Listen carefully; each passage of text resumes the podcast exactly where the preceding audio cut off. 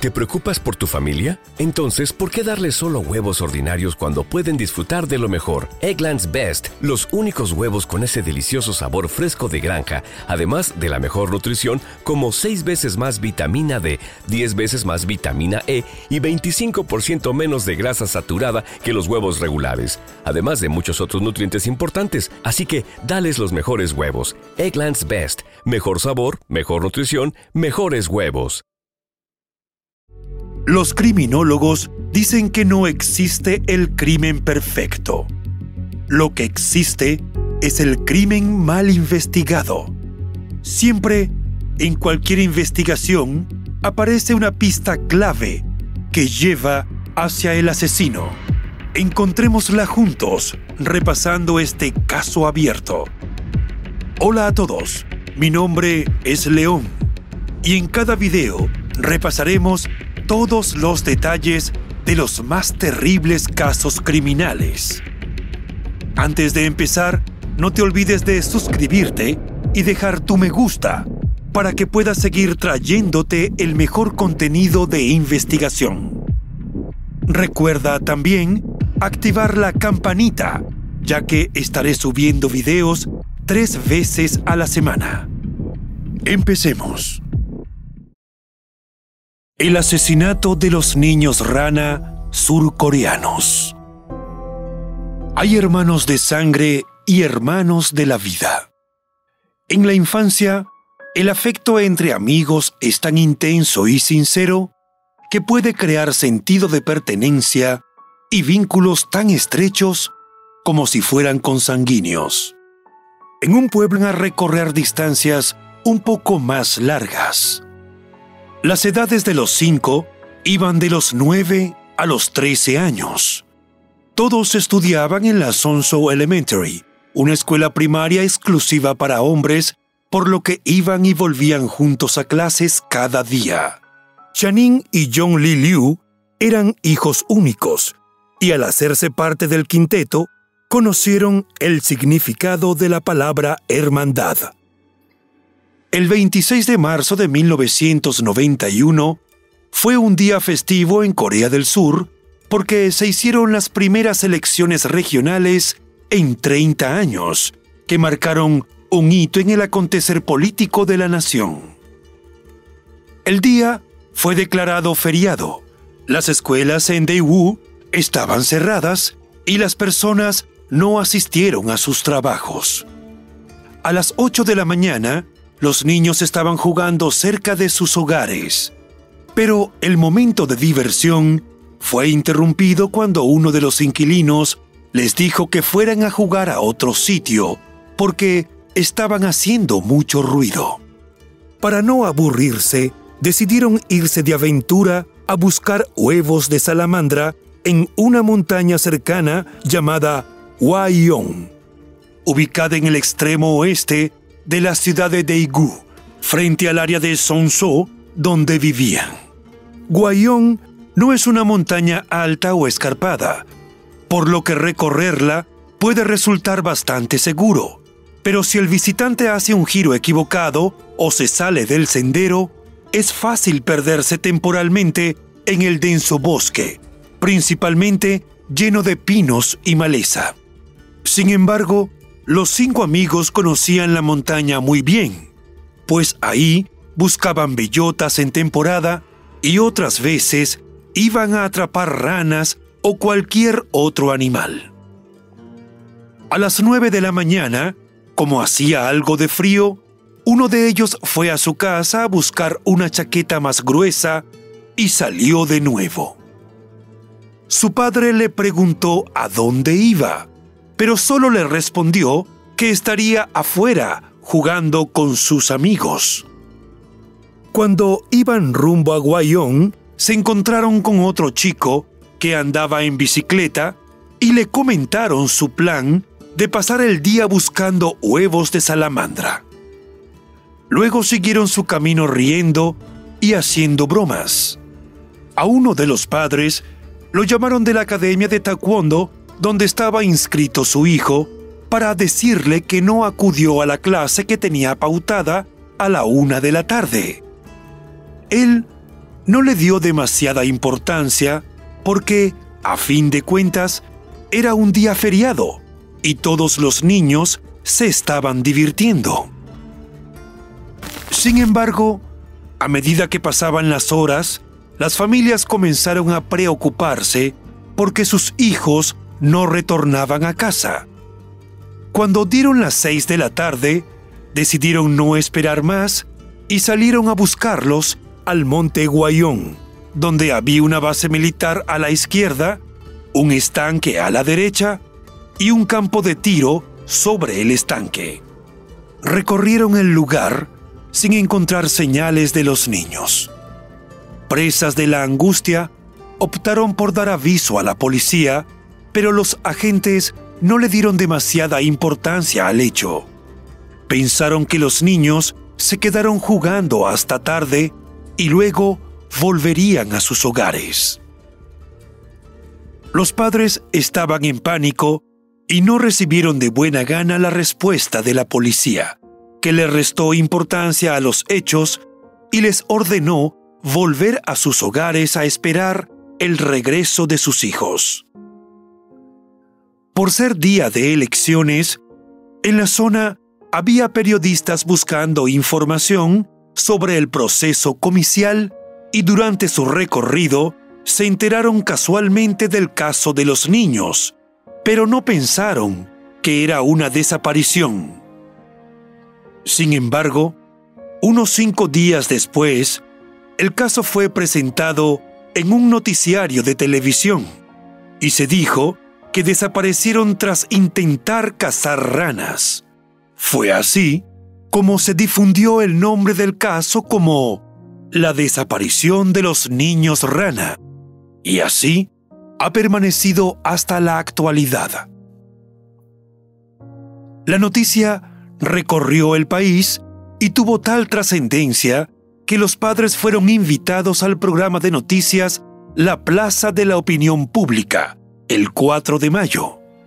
Allí pidieron ayuda para encontrar a sus hijos y también manifestaron su descontento con la investigación. Pensaron que la policía quería cerrar el caso rápidamente porque los agentes entregaron panfletos policiales que llamaban a los niños fugitivos. Que le dieran ese calificativo a sus hijos fue realmente doloroso y también ofensivo, según dijeron. En pleno programa, entró una llamada telefónica repentina de alguien que se creyó que era uno de los niños. La comunicación se cortó enseguida, pero la telefonista dijo que era Sun Si, que lloraba y preguntaba por su madre. En ese momento, todos aplaudieron, gritaron que los niños estaban vivos y querían salir a buscarlos de inmediato. Esa alegría duró muy poco, al determinarse que fue una broma. Como parte de la difusión mediática de la desaparición, se hizo una transmisión en vivo desde la escuela primaria masculina Song Su, donde asistían a clases los cinco niños. La transmisión fue tan emotiva que el caso captó la atención de todo el país. Lo positivo de eso fue la presión de la opinión pública para continuar la búsqueda, pero lo negativo fue la cantidad de pistas falsas, bromistas y extorsionadores que surgieron. El presidente de Corea del Sur, en ese momento, Ru Tae-woo, ordenó una exhaustiva investigación a la que se sumaron más de 300.000 policías y militares.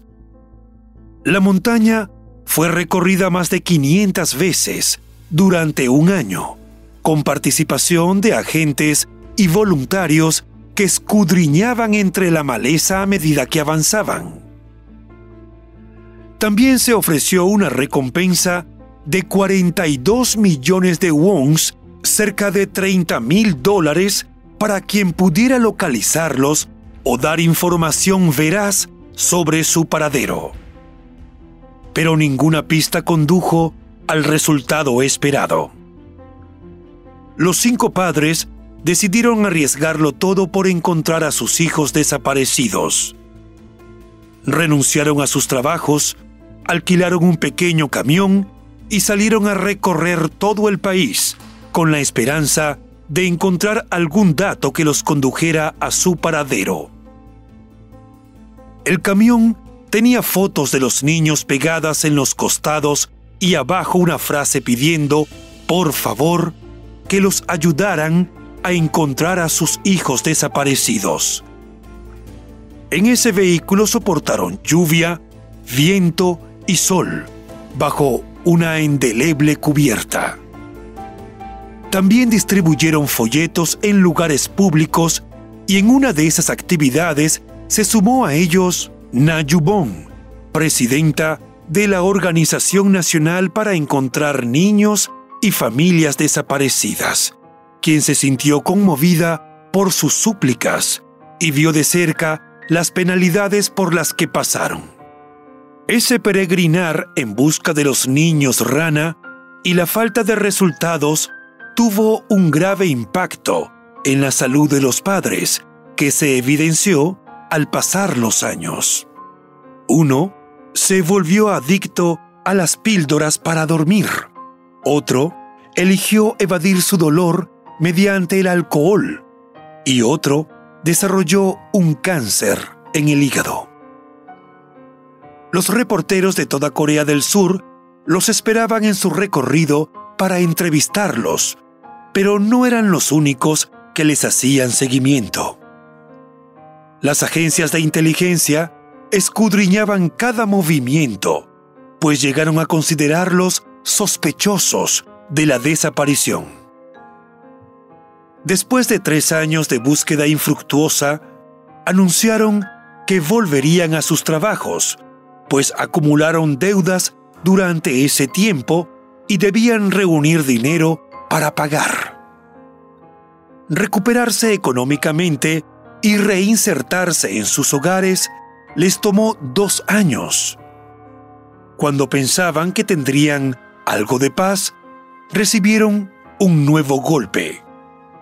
La policía decidió investigar una acusación formulada por Kim Ka-won, un psicólogo criminalista que estudió en Estados Unidos, quien afirmó que los niños fueron enterrados en la casa de Sun Si. Basó su argumento en que el hombre no pudo dar cuenta de las primeras tres horas del día en que los niños desaparecieron y agregó que analizó pruebas e imágenes de la investigación que comprobaron su teoría. La policía registró el baño de la vivienda y no encontró nada. Decididos a hallar el supuesto escondite de los cuerpos, llevaron una excavadora y abrieron hoyos por doquier. Al final, se fueron con las manos vacías, porque la teoría del psicólogo era absurda, pero ni siquiera ofrecieron disculpas por dejar la casa en ruinas. Un secreto a voces en la comunidad era que la base del ejército en el monte Guayón estaba relacionada con la desaparición de los niños rana. Todos se preguntaban por qué la policía no investigaba a los militares que tenían un campo de tiro cercano. Se supo que el día que los niños desaparecieron, un amigo de Cheol escuchó un disparo, un grito y luego se hizo el silencio. Se informó a la policía sobre el hecho, pero los agentes no trataron la historia como algo serio y no quisieron seguir esa pista. Así pasaron los años, el interés en el caso decayó y la cobertura de prensa se detuvo. Once años después de la desaparición de los niños, el 26 de septiembre de 2002, un hombre que fue al Guayón en busca de bellotas, encontró entre las rocas, a unos tres kilómetros del pueblo, unas ropas viejas y unos zapatos. Avisó a la policía que inició las excavaciones de inmediato y encontró los cuerpos de los niños rana. estaban juntos, desnudos y con sus ropas atadas. También hallaron algunos casquillos de bala vacíos en la proximidad. La policía se apresuró a decir que los niños se perdieron y murieron de hipotermia. Pero los padres refutaron el informe policial, pues creían poco probable que los niños se perdieran en una zona que conocían bien. Exigieron explicaciones acerca de la ropa atada, así como de la presencia de los casquillos de bala. También dejaron en evidencia sus dudas acerca de las razones por las que nadie notó los cuerpos durante tantos años. En declaraciones a periodistas, relataron el terrible dolor que sintieron al llegar al sitio del hallazgo y encontrar solo huesos y ropa. Les resultó difícil entender que realmente eran sus hijos y que no los verían nunca más. También se sintieron culpables por no poder protegerlos del sufrimiento. En ese momento, estaban convencidos de que a los niños les dispararon y luego los enterraron. El científico forense Chai Yong-min, profesor de la Universidad Book, llamado a la escena del crimen por la policía, encontró una situación que calificó de absurda. Los agentes, que tenían dos o tres horas en el lugar, no eran especialistas y excavaron todo lo que pudieron encontrar.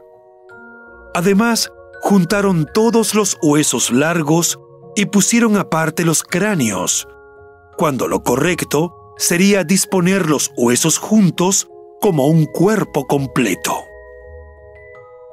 Los allegados a los niños informaron a los medios de comunicación todo lo que les molestó de la actuación policial y encontraron receptividad.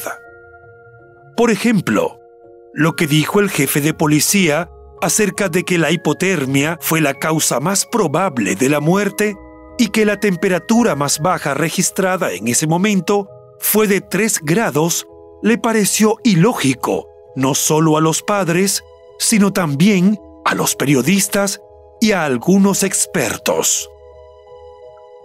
Un equipo de la Federación Alpina de Corea, considerados especialistas en áreas montañosas, fue a revisar el sitio y aseguró que no había ninguna posibilidad de muerte por hipotermia, porque la altura no supera los 100 metros desde la calle y nunca hubo temperaturas demasiado bajas. Otro elemento que puso en entredicho a la policía es que si la causa de muerte de los niños fue natural, los huesos se habrían encontrado encima de la tierra y separados unos de otros, porque los animales de las montañas suelen desgarrar los cuerpos cuando están a la intemperie. El hecho de que las osamentas estaban enterradas evidenció que alguien los mató y los escondió meticulosamente, indicaron los expertos alpinistas. Las autopsias fueron la estocada final para las insólitas teorías policiales, ya que revelaron que los niños rana fueron asesinados. Uno presentó una herida por paso de proyectil en el cráneo, y los otros cuatro cráneos mostraron lesiones producidas por un objeto contundente. Eso condujo a pensar que el primer niño murió de forma accidental por un disparo hecho desde la instalación militar cercana y los otros cuatro fueron asesinados para silenciarlos.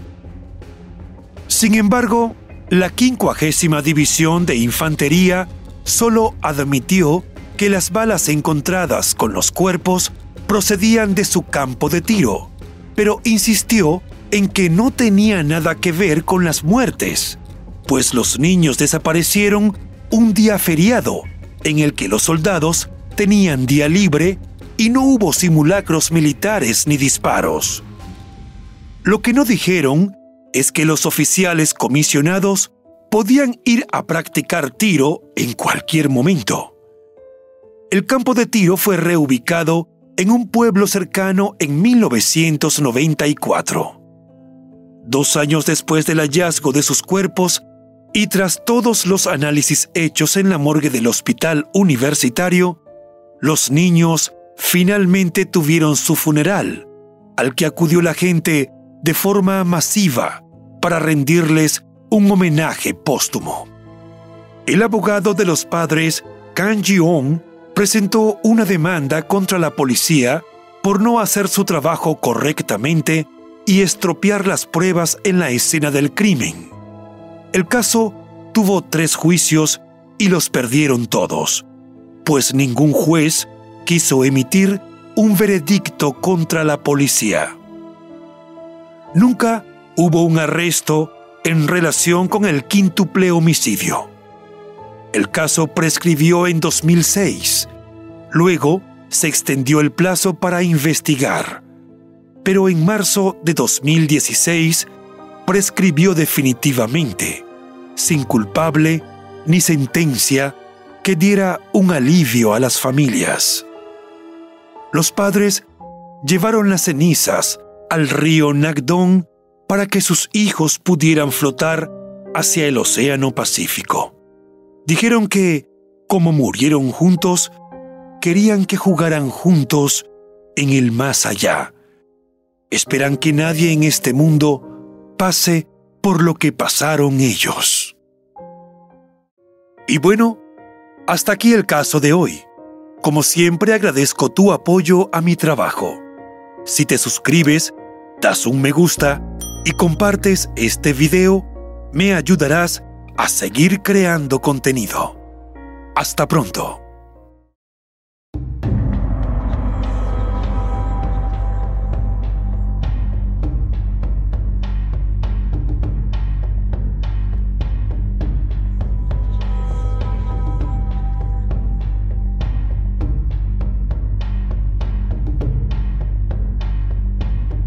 ¿Te preocupas por tu familia? Entonces, ¿por qué darles solo huevos ordinarios cuando pueden disfrutar de lo mejor? Eggland's Best, los únicos huevos con ese delicioso sabor fresco de granja, además de la mejor nutrición, como 6 veces más vitamina D, 10 veces más vitamina E y 25% menos de grasa saturada que los huevos regulares, además de muchos otros nutrientes importantes. Así que, dales los mejores huevos. Eggland's Best, mejor sabor, mejor nutrición, mejores huevos.